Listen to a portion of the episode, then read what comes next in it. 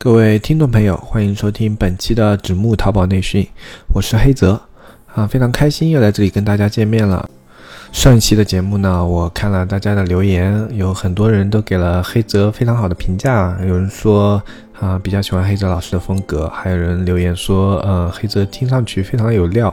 啊，其实这有点让我受宠若惊，因为上一期的话，我只是跟大家扯了一些，嗯，双十一的边边角角的东西吧，没有讲很多太过于实际的东西，能得到这么高的评价，真的有点意外。既然各位听友这么给黑泽面子，给出了这么高的评价，那么这一期黑泽也是来给大家分享一些非常实际的东西。这一期呢，我就来跟大家聊一下如何来发现自己淘宝店铺存在的问题，以及现在临近双十二，我们就再来聊一聊如何做好一次大促活动。在我淘宝运营这么多年下来，我会发现每个人他在运营自己店铺的时候，啊，不管是运营还是自己创业的中小卖家。他都会有一个普遍性的问题，就是他会问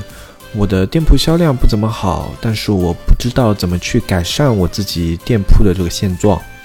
其实这些人呢，他们在运营当中所碰到的第一个问题就是，他们并不知道自己的店铺现在问题出在哪里。其实找到自己店铺的问题所在是一件非常重要的事情，因为。你只有知道了自己店铺问题出在哪里，你才可以去想办法去解决它。如果你连自己店铺根本问题在哪里都不知道的话，嗯，那就无从谈起去改善你的店铺，做出更高的销量。也有很多人呢，就是被卡在这个阶段，然后就这么放弃了淘宝，退出了淘宝，其实非常的可惜。因为只要突破了第一步的话，后面的话你就会发现，啊，你就会有所头绪，做淘宝的话就不会那么的凌乱。那我们就不浪费时间，切入这一次分享的主题：如何来发现自己店铺里存在的问题。当你面对自己的淘宝店感到迷茫时，该怎样思考自己的淘宝店的问题所在呢？当你发现了自己的淘宝店的问题所在，又该怎样去选择解决方式呢？临近双十二，我们该怎样打好一场有准备的大促战？分享经验，收获乐趣。欢迎收听本期的纸木淘宝内训。其实呢，这个命题它是一个半维命题，它没有一个很标准的答案。其实淘宝所有的淘宝，我在上期节目中也说过，它都是没有一个标准答案的。你要结合你自身的类目啊，你现在的现状以及你自身的目标要求来看问题。比方说，你现阶段是想要让店铺做到三十万的月销售额，然后你的店铺目前只有十二万的月销售额，那么就可以说你的店铺现在是存在问题的啊。还有一种呢，就是你你的目标是做到五万的月销售额，但是你现在就已经有六万的月销售额。那么在你的眼里，你的店铺应该就是 OK 的，这都是相对来说的。所以店铺有没有问题，也是一个相对的命题，因为每个人对自己店铺的要求不一样。嗯，当然啊，用销售额来打比方呢，只是为了让这个例子更加形象一些。一个店铺好不好的标准呢，不一定是销售额，它可以是访客，可以是流量，也可以是利润，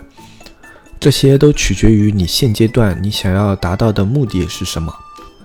那我们用新店来做一个例举，你刚开一家店铺的时候，你是很难去期望什么利润啊、销售额啊什么的。刚开店铺的那段时间，所有人就满头就是一个问题：我怎么样让别人搜索到我的店铺？我怎么样来得到自己的访客？我如何有一个稳定的访客群？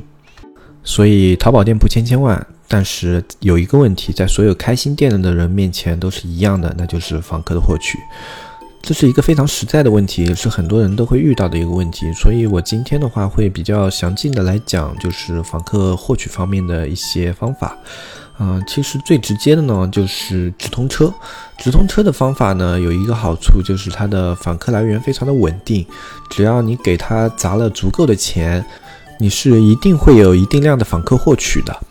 嗯，这个就是就好像我们玩游戏的时候，你去做一个人民币的充值，你就在新新店阶段一定会比别人获取更多的资源。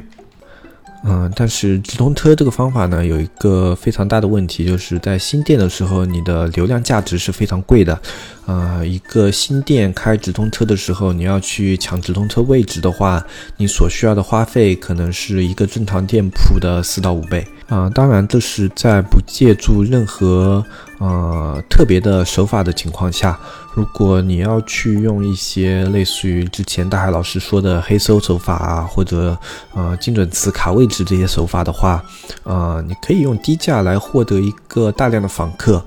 但是就我个人来看的话，我是非常不推荐这种做法的，因为这个对于一个需要长期去做的店铺来说，是一件非常不好的事情。啊，一个就是这种方法，它也很有可能会给商品降权。啊，一旦淘宝的监察系统监察到了你的这种，呃，算是违法手法吧，在淘宝眼里，你这种手法就是违法的。啊，那他就会给你降权。啊，而且如果严重的话，甚至会给你违规扣分。你有可能新店期间花了一个月或者两个月，你好不容易把一个款给打造起来了，然后你会发现，嗯，淘宝给你吃了一个双规，然后你就回到解放前了，对不对？这是一种带有风险性质的投机玩法。可能因为我个人的性格问题，我非常不喜欢这种做法。嗯，我个人非常推崇的一种做法呢，是打造一个单爆款，就是一个小爆款，它不用做的非常的爆，啊，只需要它能给你店铺带来稳定的访客数量，就自然访客，我们不能算直通车的访客，它能给你店铺带来非常多的一个自然访客，那么这一个小爆款就算是打打造成功了。嗯，打造小爆款的方法不是唯一的，就非常稳健的一种做法吧，就是直通车配合一定的高质量补单。嗯，比如说我在确定了我自己的主款之后，我就会根据这个类目的情况，然后去确定我需要的初期的补单数量，会在最早的时候用一些高质量号做出一定的评价。呃，这个评价的做法呢，你可以有很多，比如说手淘推广啊、微信推广啊，啊，然后让别人从这样的链接进来，然后去成交两到三单宝贝。嗯，这个目的是什么呢？这个目的是为了让这两到三单给你做一个基础的评价。这个评价的质量呢，一定要非常的高，最好有一定比例的晒图，然后评价要写的比较用心，让人看出来这是一个真实的成交，啊，也可以从这些评价里面去突出你的产品优势。嗯，这么做的目的是什么呢？这么做的目的就是为了提高你后期去做一些引流的行为的时候，来提升它的转化。比如说，你的直通车，如果你花费了大量的金钱，就新店的时候，你肯定要花费别人四到五倍的一个金额去打造一个款，然后在这期间呢，你引引流进来的客户看到你这个款什么评价都没有，它会一定程度上影响你的转化，就会导致你的流量成本更加的高，而且过低的转化率也会影响你直通车的质量分啊，你的直通车的词就非常的难养啊，这个。所带来的问题是多方面的，所以我的推荐做法呢是，你需要先有一定基基础的销量和评价。然后再去做一些引流行为。当然，淘宝获取流量的方法是多方面的，不单一是直通车。这里只是打个比方，你可以用转展，可以用淘宝客啊，可以用其他的推广方式啊，包括站外推广都是可以的啊。但是，所有的流量推广行为之前呢，我是建议有一定的基础销量和评价。原理呢也跟大家讲了，就是不要因为没有销量评价来影响你的产品转化率。通常来说呢，我本人的第二步是确定这个款它有没有被打造成小爆款的价值，因为在你进行了一定的引流行为之后，只要你不是属于那种特别不舍得花钱，只是去期望那一些免费流量的话，那么一般你就会得到一个还算可观的访客数，啊，就至少你在打造的那一款小爆款呢，你是一定会有一些流量或者是加购。在这个时候，你就要去观察这些加购数据，非常重要啊！这也要结合你们类目的一个平均值，你可以去参考一下你的一些同行类目，啊，然后去确定这个款它现在的点击率、加购率啊是否达到一个小爆款的要求。你可以根据同行的情况去进行一个估算。啊，也可以拿自己的数据做一个参考，也可以借助一些工具，啊，这些都是有办法可以做出来的。然后这也不是我们今天要讲的主要的内容，然后我就不过多赘述了。啊，在这之后呢，啊，你确定了自己的小爆款 OK 之后，你就可以去全力在直通车啊或者你的推广方式里面去推广它。大概率呢，这些只要它前期数据比较 OK 的这些款呢，它都是可以作为你店铺基石的一个小爆款，给你店铺带来稳定的访客。好，上面的例子到这里就说完了，非常的简单，但是实操起来它会非常的繁琐。包括你前期一到两星期去给它做基础评价、基础销量，啊，包括你后面要去直通车里面去观察这些数据，实时的去监控它、调整它，都是一个非常繁琐的过程，并不像我刚刚说起来这么轻松简单。最困难的呢，就莫过于在当今这个时代环境下，找到一些高质量的账号去给你的店铺做最基础的销量，这需要花费你大量的时间、耐心以及你自身一定的脸皮。一有时候才能够做到。嗯，上面这个访客的获取呢，也是我今天举的一个比较详尽的例子，因为是一个。很多人都会遇到的问题，我觉得可能适用于大多数人，所以把它说的比较详细。但是问题其实多方面的，比如说有的人他的店铺是有了一定的访客的，有了稳定的点击率，但是他的转化率很差，啊，他的产品一直不转化，可能就导致他的产品会下跌，最后可能变成一个零销量的宝贝，这也是比较常见的一个问题。嗯，有的宝贝呢，它的转化率下跌，可能是因为售后，啊，可能是因为差评；还有的宝贝呢，可能是因为它的产品本身质量不太好，啊，它的退货率特别高；还有的宝贝呢，可能是因为你的页面做的不够好，你的页面逻辑可能出现了一些问题，然后让你的买家没有直观的体会到你这个产品的优势所在，这也会影响你商品的转化。嗯，在转化率这方面呢，可以使用的一个方法是排查。嗯，排查呢，首先要排查的，你要排查掉这个产品本身质量的问题，它的售售后率是不是很高？呃，它的售后率的原因是什么？是你的商品描述和这个商品本身的差距太大，还是你的商品质量本身存存在问题，还是快递的破损率特别高？啊，然后发现这些问题以后，你就可以一个一个的去解决，就把这些问题变得很简单。嗯。比较难的呢，就是你的页面问题。页面逻辑呢，是一个非常讲究的东西，它对于你的商业敏锐性有一定的要求啊。比如说，嗯，你是一个卖婴儿服的，那么。你卖秋天的婴儿服和你卖冬天的婴儿服，你的侧重点应该是不一样的。像春秋装的话，你对于婴儿，你可能最重要的是要体现出它的舒适性、透气性；但是在你卖冬季婴儿服的话，你就需要去突出它的保暖性、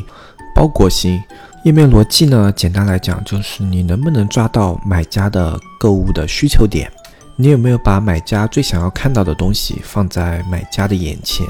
有没有把你产品最优势的地方展现给买家？如果没有做到这些的话，那么很有可能就会影响你的转化率啊。这里有一个很简单的做法，就是去参考你们类目做的很好的一些店铺啊，跟你卖同款的一些店铺，他们的页面是怎样。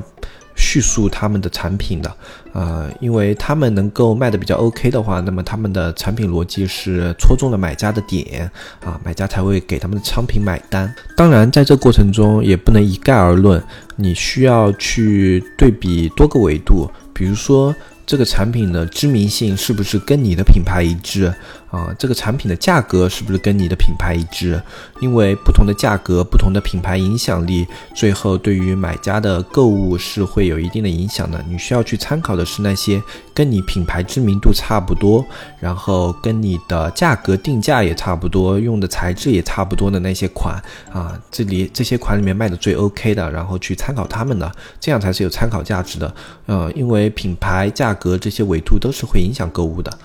嗯，当然我们在淘宝里会遇到的问题远远不止这些，我这都只是打个比方，给大家提供一个思路，以及用我解决这些问题的办法来让大家做一些参考。如果有什么特别困扰你的问题呢，你可以在我们的页面下面留言啊，我跟大海老师看到了以后呢，我们会。进行一个归纳总结。如果是一个非常具有普遍性的问题呢，我们可能以后会在某一期节目里面专门来讲这个问题。啊，如果是比较有针对性的一些个人问题呢，我们可能会私信给你回复。啊，我们之后呢可能会开展一个类似于公众号啊。啊，或者是呃微博之类的一个形式，来给大家做一些啊更加方便的私信方面的解答啊，方便我们跟大家之间的交流啊。当然也有可能是 QQ 群啊。具体的方法呢，大海老师在筹划的当中，我们在之后的节目里可能也会推出这样的一个渠道，来更加方便我们跟大家的交流。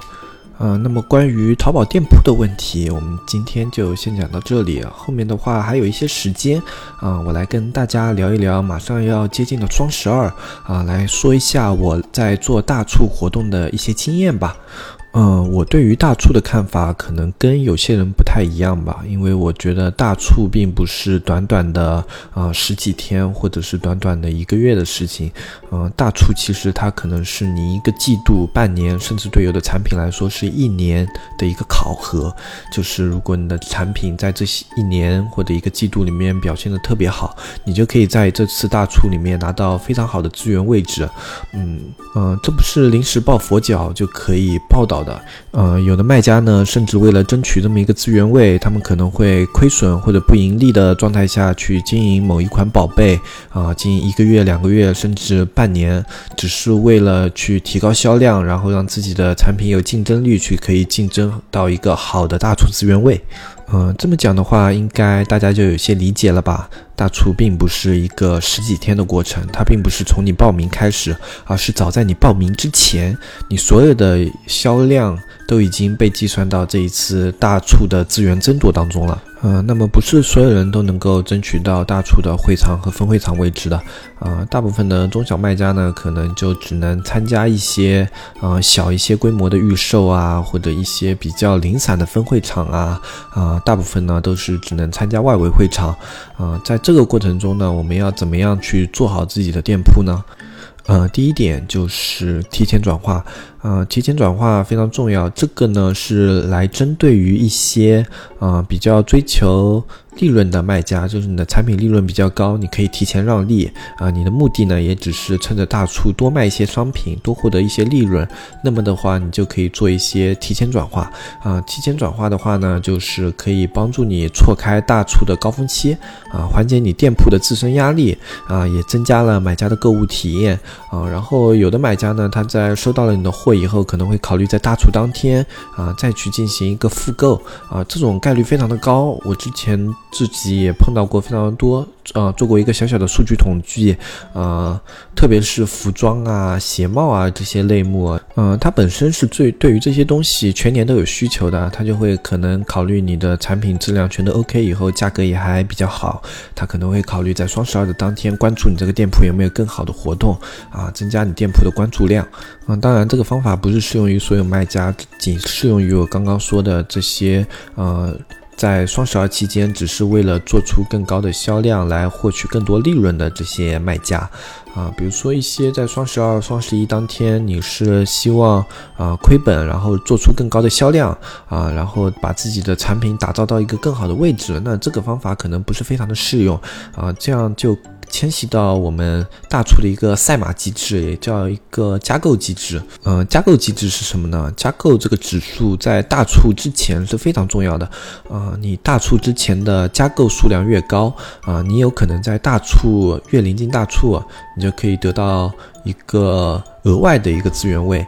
因为淘宝它在大促之前也会关注这些产品的加购情况，如果你的加购情况特别特别好，有可能它会给你一个你原本并没有得到的会场位置，啊，或者是一个甚至是一个主会场位置，嗯，这时候呢，你就可以利用一些某些平台的做法，然后去做一些加购数据。啊，适当的做一些加购数据，当然不要去走一些不安全的渠道啊。他们那种渠道虽然量很多，但是他们的加他们的账号是被淘宝实时监控的，这些加购数据很有可能会去被抹消，啊，这样就会导致你这个加购并没有并没有用，呃，降权是不会的，但是会导致你的呃产品并没有得到这些加购本来应有的奖励，嗯，所以我们现在运营在做这些工作的时候呢，就是对我们的耐心有一个非常高的要求。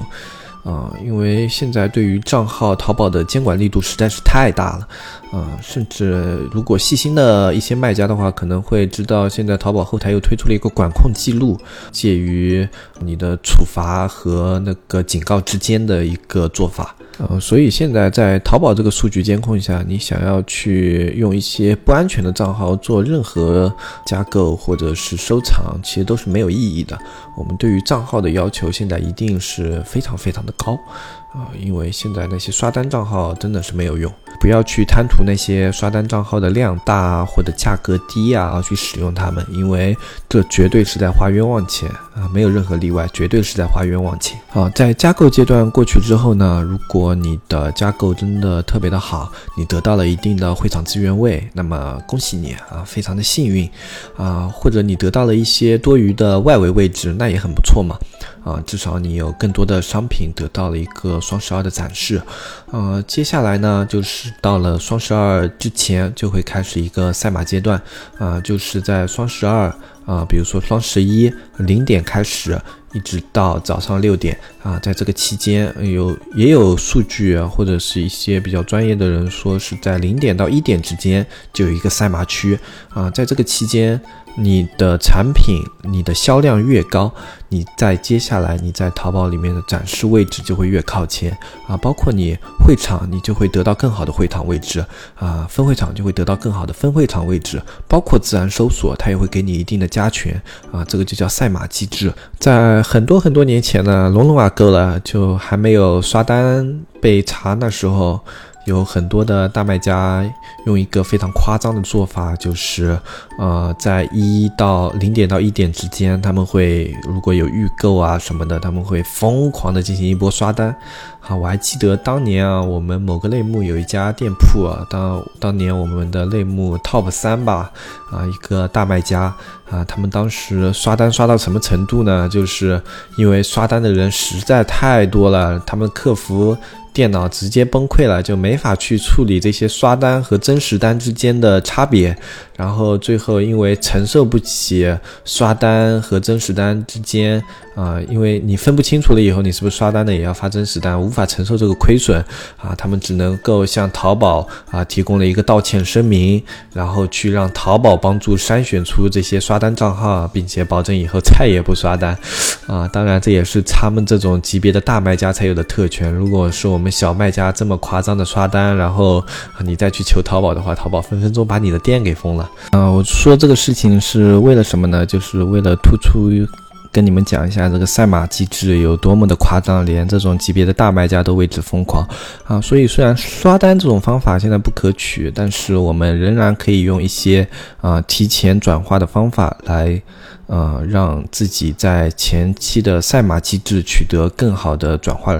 啊，比如说你可以没有参加到预购，你可以自己去做一些零到一点的一些预购活动，并且在你的详情页啊，或者是店铺里面做的足够醒目，让大家知道你在零点零到一点的价格更加的优惠。啊，你也可以提供一些前多少名下单有精美礼品啊，或者是有神秘奖励啊之类的一些页面文案，然后来促进大家提前购买的欲望啊。这样子的话，你在零到一点之间的转化率越高，你在接下来的大促时间就会更加有优势。